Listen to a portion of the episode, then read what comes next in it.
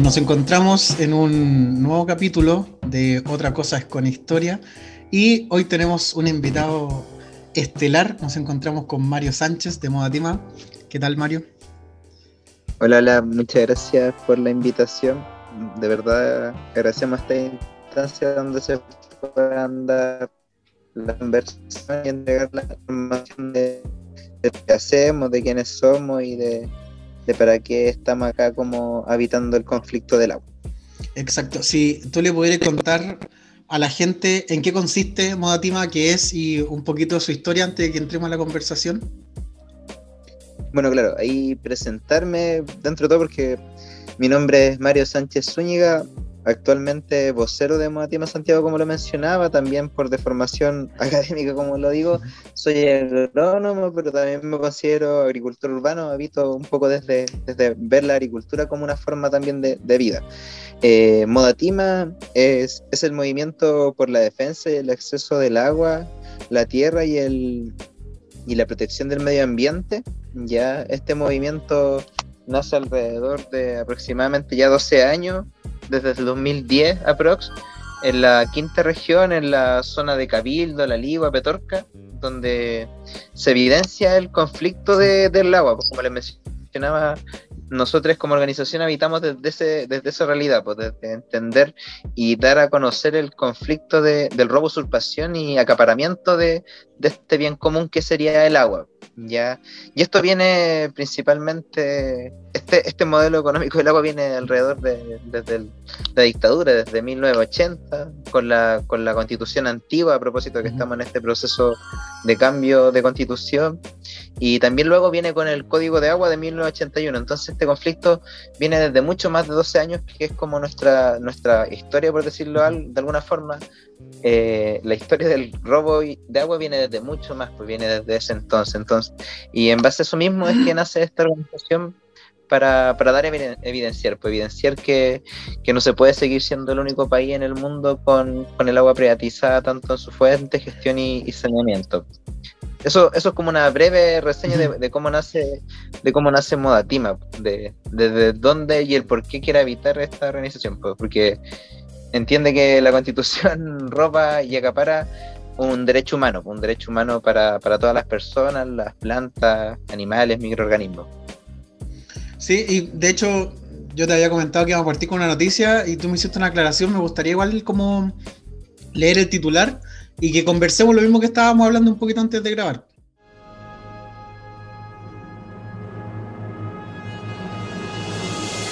Dice el mostrador del 19 de julio.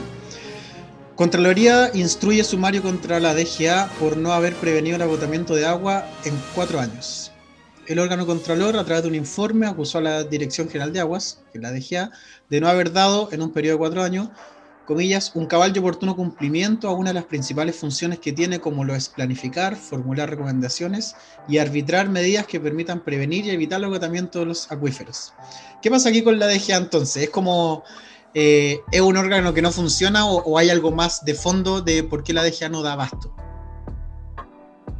Bueno, principalmente dar a, entender que la sigla de GA de partida es la Dirección General de Agua. Pues desde, esa base entender que una de las potestades principales de este órgano sería velar y, lograr administrar eh, el bien común agua, ¿ya? Pero la realidad es que al final eso está como en el papel, porque en la praxis eh, eso no se lleva a cabo desde un punto de vista que la DGA, que pertenece al Ministerio de Obras Públicas del MOP, eh, tiene poca inyección de ingresos. Ya al tener una baja inyección de ingresos por parte del Estado, se ve precarizado el trabajo que puede realizar esta, esta organización, este ente, en verdad, pues este, este departamento de, gubernamental que administra el bien común. En ese sentido, por decir no menor, no sé, pues la región metropolitana son alrededor de, de dos fiscalizadores que, están encargados de, velar, de, de, como estar atentos, de, que no existe este acaparamiento, este robo ilegal del agua. Pero imagínate, la región metropolitana es un total, ahora en este momento no, no recuerdo la hectárea, pero es una zona bastante amplia y que solamente tenga a dos personas fiscalizando el sector agrícola, que si lo llama el sector agrícola, y son 80.000 hectáreas. Si solo se preocupasen de fiscalizar el sector agrícola, sería ese, ese total de, de terreno. Para dos personas es bastante. También hay, por ejemplo, no sé, te mencionaba precarizaciones del tipo de transporte. Yo creo que en este tipo de trabajo igual es necesario un transporte que te permita llegar a zonas donde muchas veces el acceso es difícil, porque puede ser a laderas de cerro, puede ser con, como para terrenos más rocosos, entonces como que tienen también precarizado ahí. El otro día también, no sé, pues una emergencia y y el tema no tenían los lo implementos, necesitaban una sonda, un kit de, poder muestrear el agua, entonces al final acá viene desde un punto de vista que, como está planteado el modelo de agua en Chile en este momento, no, no es algo rentable ni tampoco es algo como coherente invertir del Estado a la DGA. En contra, porque al final, ¿quién se hace cargo de manejar los canales? ¿Quién se hace cargo de, sustentar el, cómo se administra el agua? Es el privado ¿ya? Entonces, en ese sentido, el Estado se limpia las manos y claramente eh, no se ha inyectado dinero de, ni de, un gobierno de derecha ni de un gobierno de izquierda. la DGA ha estado bastante dejada ahí en esa precarización, insisto, como de, herramientas, de, potestades. Porque en el papel está, pero en la praxis al final no lo puede llevar a cabo. Claro, que en el fondo también la DGA tiene como esta, como la, mega pega en periodo de sequía, con agua privatizada, en un contexto, se privatiza en los años 80, eh, donde no se veía una crisis hídrica tan potente como la que se ve en la actualidad. Eh, junto con un proceso como exportador de materias primas, donde en la zona norte no hay fiscalización con el agua, las mineras utilizan el agua y son de alta cordillera, entonces llega muy poquito a la comunidad eh, rural o a, a, los sectores agrícolas, eso, norte grande y el norte chico. Eh, en la parte de Petorca también se ve como lo mismo, ha pasado como a, la historia el tema de los paltos también ahí en la... Eh, al sur de la quinta región, al norte de la metropolitana, como que se ha hecho muy, muy notorio ese elemento con el modelo como neoliberal de explotación del agua como un recurso como que va a estar eternamente. Entonces, bajo esa lógica, claro, la DGA tiene mucho más trabajo, es mucho más amplio y sin un financiamiento como planteas tú, porque depende del MOB, eh, se vuelve una tarea mucho más compleja. ¿Cuáles crees tú entonces que son como los puntos a favor del, borrador que nosotros tenemos ahora ahí para poder ir revisando en cuanto a temas de agua? Sí, mira, en base a pasar el tema como también de la DGA, entender de que a la larga tiene que también liberarse un poco el trabajo netamente de, de, esta, de, este ente, ¿cachai? Entender que también depende, el agua depende de muchos otros subsectores como de gobierno o de Estado por ejemplo, del mismo Ministerio de Ambiente o entender también del Ministerio de Energía. Al final, como que el tema de, manejo y fiscalización de agua o de, distribución comunitaria, de, manejo integrado también de cuencas, como que depende no solo de, una, de una pequeña ente del Estado, sino que debiese ser como el vuelco principal el proteger, cuidar y administrar de forma equitativa el agua. Y en base a eso mismo, por ejemplo, entender de que ya, no sé, pues la nueva constitución, para ir como de lo más general a lo más específico en cuanto al agua, entender de que, por ejemplo, se, se, esclarece de que se habla de que estamos habitando una crisis climática, pues desde esa reconocer de, de inicio de que estamos en un presente con esta crisis en donde nos vemos afectados por, claro, un cambio climático que, va en aumento la velocidad de este proceso, pero también va en aumento el poco interés de las personas al cuidado y respeto del ambiente de donde habitamos, por lo mismo también por una falta muchas veces de incluso educación ambiental o de educación en sí, porque nos falta educación en muchos aspectos, sexual, cívica, ahí la educación lamentablemente en base al modelo muchas veces que no, tú muy bien debes saberlo, por el modelo que, no, que nos aqueja así es complejo el poder hacer personas más íntegras a veces, sobre todo para otras realidades. Pero también entender que la nueva constitución habla de, el agua como un derecho humano, ya, algo que en la constitución antigua no, no era de, de, esa forma, como, como te lo mencionaba, la privatización del agua viene, viene con la con la dictadura viene con la redacción de esta constitución que se hizo a puertas cerradas, se hizo con muy pocas personas, si no me equivoco eran ocho personas, si no estoy mal, quienes fueron quienes redactaron ese texto, principalmente también recae en, Jaime Guzmán, eh, pero pero entender también de que en este artículo que es el 19 numeral 24, inciso final 11, donde se habla de, claro, de un bien común, pero también se habla de, de un bien que puede ser apropiado. Ya, entonces, al final también en la nueva constitución se habla de que el agua no va a ser un bien de uso inapropiado, no, no se va a poder apropiar, va a ser un bien común inapropiable, como lo va a ser también la tierra, por ejemplo. o, o, también en la nueva constitución se, se, habla de, como te mencionaba, el derecho humano, en donde esto qué quiere decir, que, que la persona, la, la, raza humana, los animales, las plantas, van a poder estar por sobre las empresas, cosa que hoy en la realidad no es así. Entender de que, por ejemplo, se habla del racionamiento acá en la región metropolitana y el racionamiento de agua debe ser primero para, para, la empresa y luego, en, última, en último caso, ser las personas. ¿cachai? Y eso, eso lamentablemente con la constitución actual no, no se puede. Ya también otra, otra ganada, otro, otro aspecto benéfico de la, de la constitución eh, es entender de que la naturaleza va a ser considerada sujeta a derecho, lo que te va a permitir, por ejemplo, tú llevar a juicio a una empresa o algún privado que, esté haciendo uso o acaparamiento de, un bien común, como lo puede ser el agua, como lo puede ser la semilla, como lo puede ser el suelo. Me, refiero a, a, bienes que al final terminan siendo un propósito para la comunidad, no para, para una empresa ni para un privado. Y así también, por ejemplo, tenemos el tema de, del artículo 144, que también habla de, la Agencia Nacional de Agua, que es un órgano autónomo con personalidad jurídica y patrimonio propio, es decir, al final va, va a poder representar a, a, la comunidad propiamente tal, que, que se va a poder hacer una gestión comunitaria del agua, que al final eso es un propósito de poder también solventar las necesidades primero de la comunidad y luego de, del cómo uno genera dinero, porque al final el agua no puede ser utilizada solamente para generar un capital, como lo es el caso de la agroexportación, ya ahí también de repente mencionábamos el tema de la minería, la minería actualmente con la constitución que queremos dejar atrás tiene una, una ley que habla de, del agua del minero, donde en palabras coloquiales se le entrega el agua a la minería de forma gratuita si es que ésta la encuentra mediante sus propios máquinas, mediante sus propios procesos ejecutivos y de, de, excavaciones, por decirlo de alguna forma. Pero, pero eso yo creo que hay muchas ganadas también con el tema de,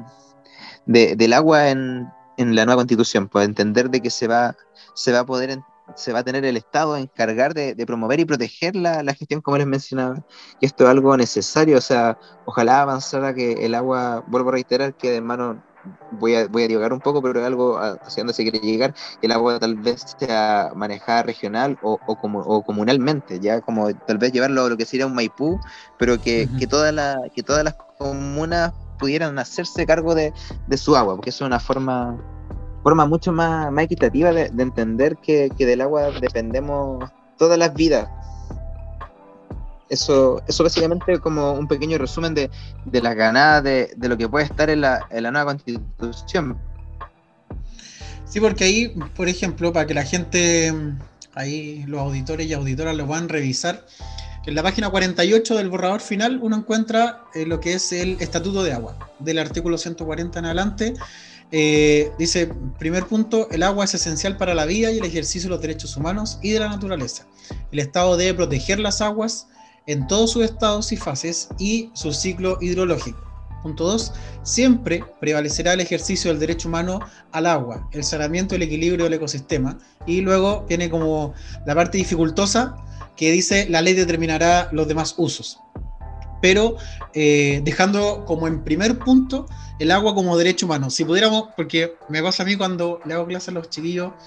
de segundo, incluso también los de cuarto medio. Digo, bueno, ver, revisemos los derechos humanos y como que entienden la, la no tortura, la, la, no ejecución, no exilio, derecho a la vida, la libertad de expresión, etcétera, como derecho humano. ¿Cómo le podemos como aclarar a la gente que el agua también es un derecho humano? ¿Cómo podríamos hacer esa, esa aclaración? Bueno, desde la base de que somos agua, que desde esa, desde esa arista entender de que sin agua no, no podemos existir, pues, ¿cachai? Somos 60-70% agua nuestra composición en sí, nuestras células, nuestro funcionamiento, nuestra fisiología, todo dependemos del agua, nuestra alimentación depende del agua, nuestro vestir depende del agua, nuestro respirar depende del agua. Habitamos en un planeta que muchas veces tiene grandes cantidades de agua. Ahora cuando uno ve la cordillera nevada se da cuenta que, necesitamos esa agua, que, que necesitamos tener mayor cantidad de, agua constantemente y, nada, para entender de que, de que existen derechos esenciales para, una vida y ahí es donde entran los derechos humanos. Y uno de repente está acostumbrado, sobre todo acá en las ciudades, a, abrir la llave, a, solo tener este ejercicio de ni siquiera preguntarte de dónde viene tu agua y, está tan normalizado ese, ese acto que claro, no, no, no nos preguntamos qué pasaría si no tuviésemos agua. Ya, pero en comunidades en pleno siglo XXI, en la actualidad, año 2022, hay comunidades que se tienen que suministrar sus necesidades, su, necesidad hídrica en base a camión aljibe, un camión aljibe para que pasa cada tres días y tienes que comprar esta agua. No te puedes dar una ducha eterna que uno de repente se pega acá en la ciudad, así cuando está el aire con agua calentita y no, no, no tenía ese lujo. Se tienen que bañar por partes, así con tarros, con paños o no puede, tienen que escoger o lavarse o cocinar, ¿cachai? Entonces, cuando se ve, se ve vulnerada esa, esa autonomía y esa libertad de, poder acceder al agua, ahí uno la entiende como un derecho humano, pues, como un bien común inapropiable de, de la existencia, de la vida misma. Por ahí una frase súper cliché, pero que, que hace mucho también sentido, el agua es vida, y del agua depende toda la vida. Sí, ahí también quisiera como recalcar el punto que estáis tratando, eh, mi bolola, que la conocí acá en Santiago, pero eh, es de la calera, tiene a su abuelo y a, su tío que viven en la cuesta del melón, justo en la cuesta.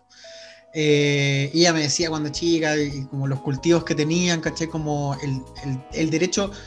de libre acceso, aunque estaba esa parte como ordenada del agua. Y nos tocó ir hace poco, unas dos o tres semanas, y ya terminaban todo el trabajo del túnel del melón eh, que aparte se paga, ese pasar por el túnel como se paga aparte, eh, y si no tenéis que hacer el trabajo por la cuesta. Pasáis la cuesta y está seco, porque me explicaba también la gente allá, pasaron por la napa, se desvía la napa y filo, y como lo importante aquí el túnel. Quiero hacer el símil también con lo que pasaba con Alto Maipo, yo soy del cajón del Maipo y nosotros veíamos constantemente eso, así como, decían, no, si son centrales de paso, no va a haber problema porque después el agua vuelve. Y era como, vuelve modificada, vuelve por otras partes, ¿qué pasa con toda esa parte donde antes pasaba agua y ya no pasa? Eh, ese fenómeno pareciera que se podrían como regular más o se podrían dialogar más esos temas con la nueva constitución, sobre todo, eh, me gustaría como por ejemplo el artículo 143 que está propuesto. Dice, el Estado asegurará un sistema de gobernanza de las aguas participativo y descentralizado. A través de manejo integrado de cuenca, la cuenca hidrográfica será la unidad mínima de gestión. Eh,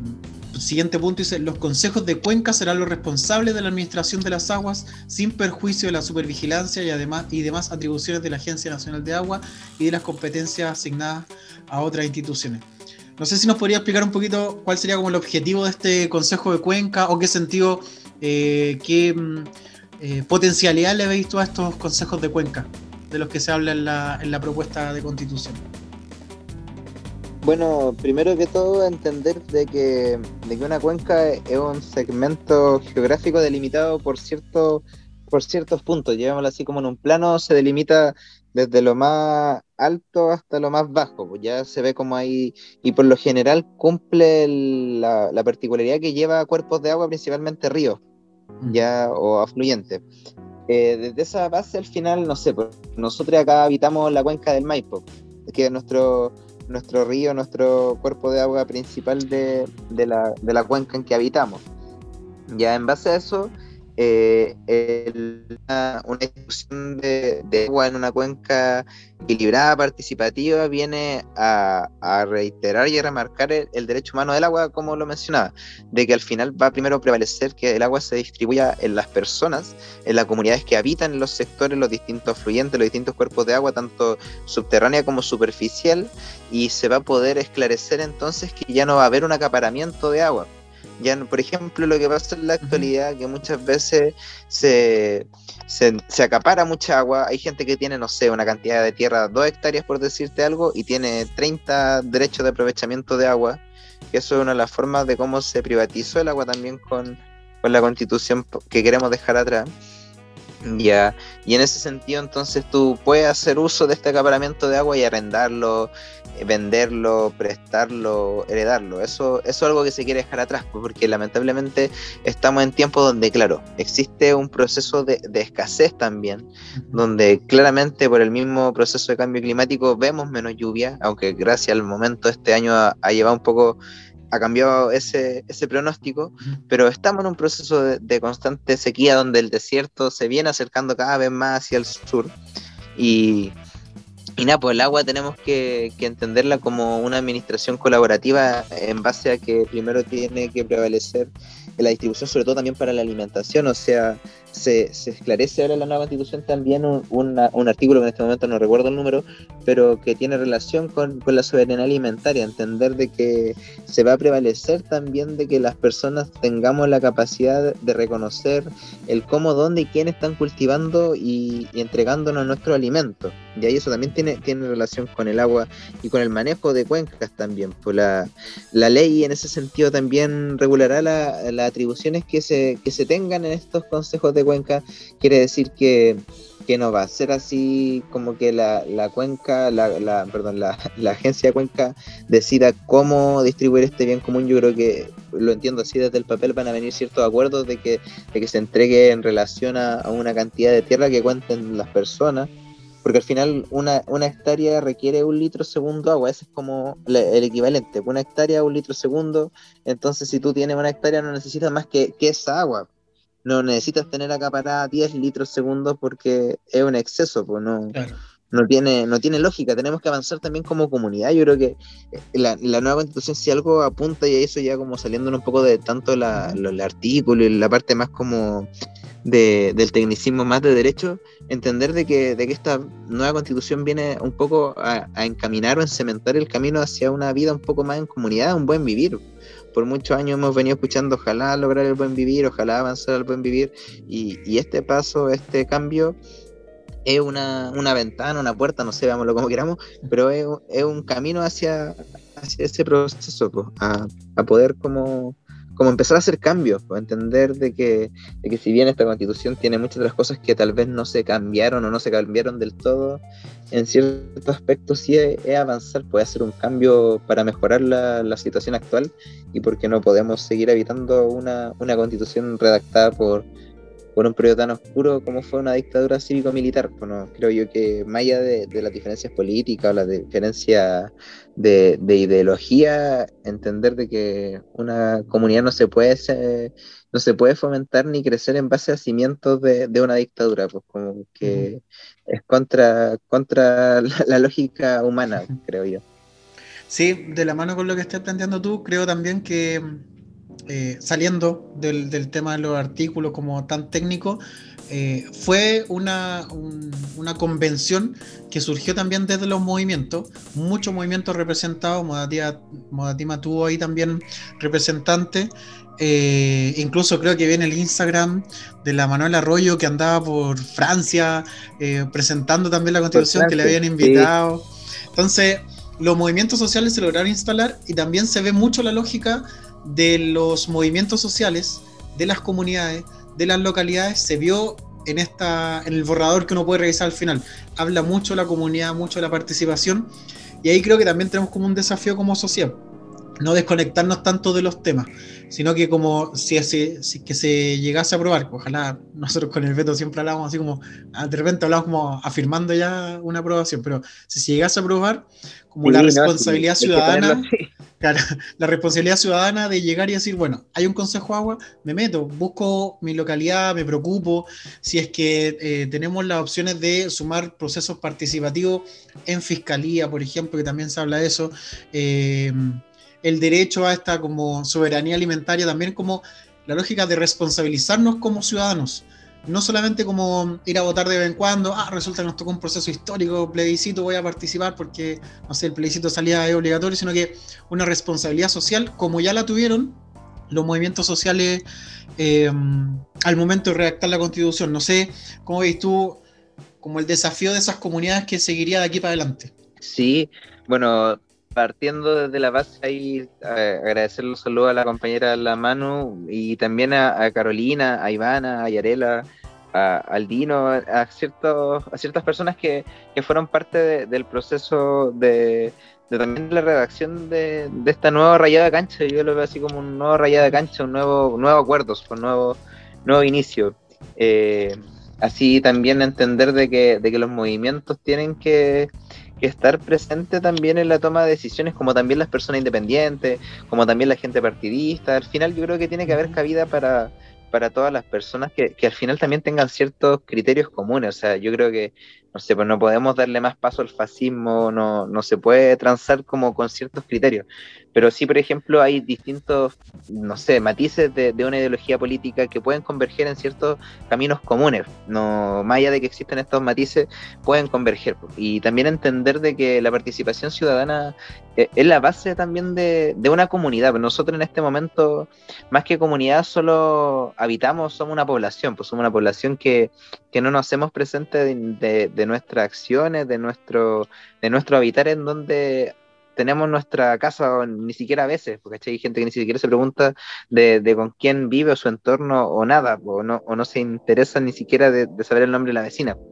¿cachai? Entonces, en esa, misma, en esa misma lógica, porque claro, venimos de generaciones que fueron sometidas a un shock, por la doctrina del shock, venimos de, de nuestros mamás, papás que, que habitaron la, la, dictadura, en mi caso yo, yo no habité la dictadura, pero pero mi papá y mamá sí. Y en ese sentido te transmitían todo lo que fue ese proceso, que, que venía de muchas veces quedarse callado por miedo o, o, no manifestar el descontento frente a alguna injusticia porque te podían hacer desaparecer, te mataban. Entonces yo creo que ahora las generaciones nuevas y las más nuevas todavía vienen con mucha más insurrección, con mucha más, más ganas de, de cómo cambiar el, el, escenario. De hecho lo vimos con el estallido que fueron los cabres de, de, las secundarias, de, de, la media, quienes ahí nos dieron el, el, inicio, porque nos dieron el, el aguante para partir, pues como que ya, pues si no lo hacen así de una forma muchas veces violenta, ¿cachai? Violenta, pero pero es una forma que había que hacerlo, pues, había que actuar porque ya no, no eran solo 30 años, viene desde un trasfondo mucho más grande, en donde mucho, mucho feudalismo lo siento yo mucho como servirle al patrón, de servirle al dueño de la empresa, trabajarle 30, 40 años a la misma empresa, ¿cachai? Por, por condiciones laborales muchas veces no, no de las mejores. Y nada, pues este, este estallido eso vino a ser pues como que necesitamos volver a recuperar ese tejido social. De ahí salieron muchas, muchas asambleas que si bien no todas perduraron el tiempo, sí por lo menos permitió hacer conocerse a la comunidad propiamente tal, reconocer los rostros, saber de que habían personas que pensaban parecido a ti, porque muchas veces pasaba antes que uno no sabía si a dónde vivía y había gente que, que pensaba como tú, pues entonces eso era como, ya, buena, pues. o también yo lo veo desde el punto de vista, no sé, pues de la huerta, por, por lo que te contaba, a mí me gusta mucho la agricultura, enseño agricultura desde la agroecología, y desde esa línea también entender de que con el estallido, con la pandemia, el acto de generar huertas comunitarias urbanas aumentó, aumentó así exponencialmente por datos menores, no sé, pues Maipú hay alrededor de 100 huertas, por un número, ¿cachai? Son más, pero ese es como un catastro. Entonces, entender de que las personas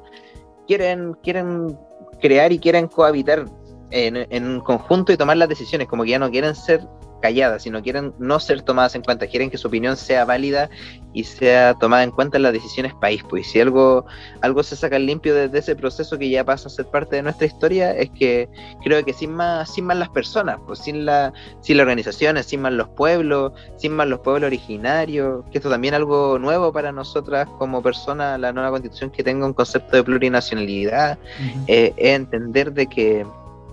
de que ya no, no solamente somos chilenos o chilenas, sino que somos mapuches, cahuéscar, diaguita, ona, ¿cachai? Y así un, un, número, el rapanui, por decir. Entonces, no, no, ya no nos podemos categorizar todas en el, solamente la palabra chilenos o chilenas. hay mucha gente que se identifica y claro, está válido, pero también hay mucha gente que habita Chile, pero que se, que se califica o que se reconoce como mapuche, como lo decía, o como diaguita. Entonces, tenemos que entender de que esas personas y esos pueblos son de nuestro origen, de nuestra historia también, y reconocerlo en la Constitución es avanzar a, a este camino como comunitario. Entonces,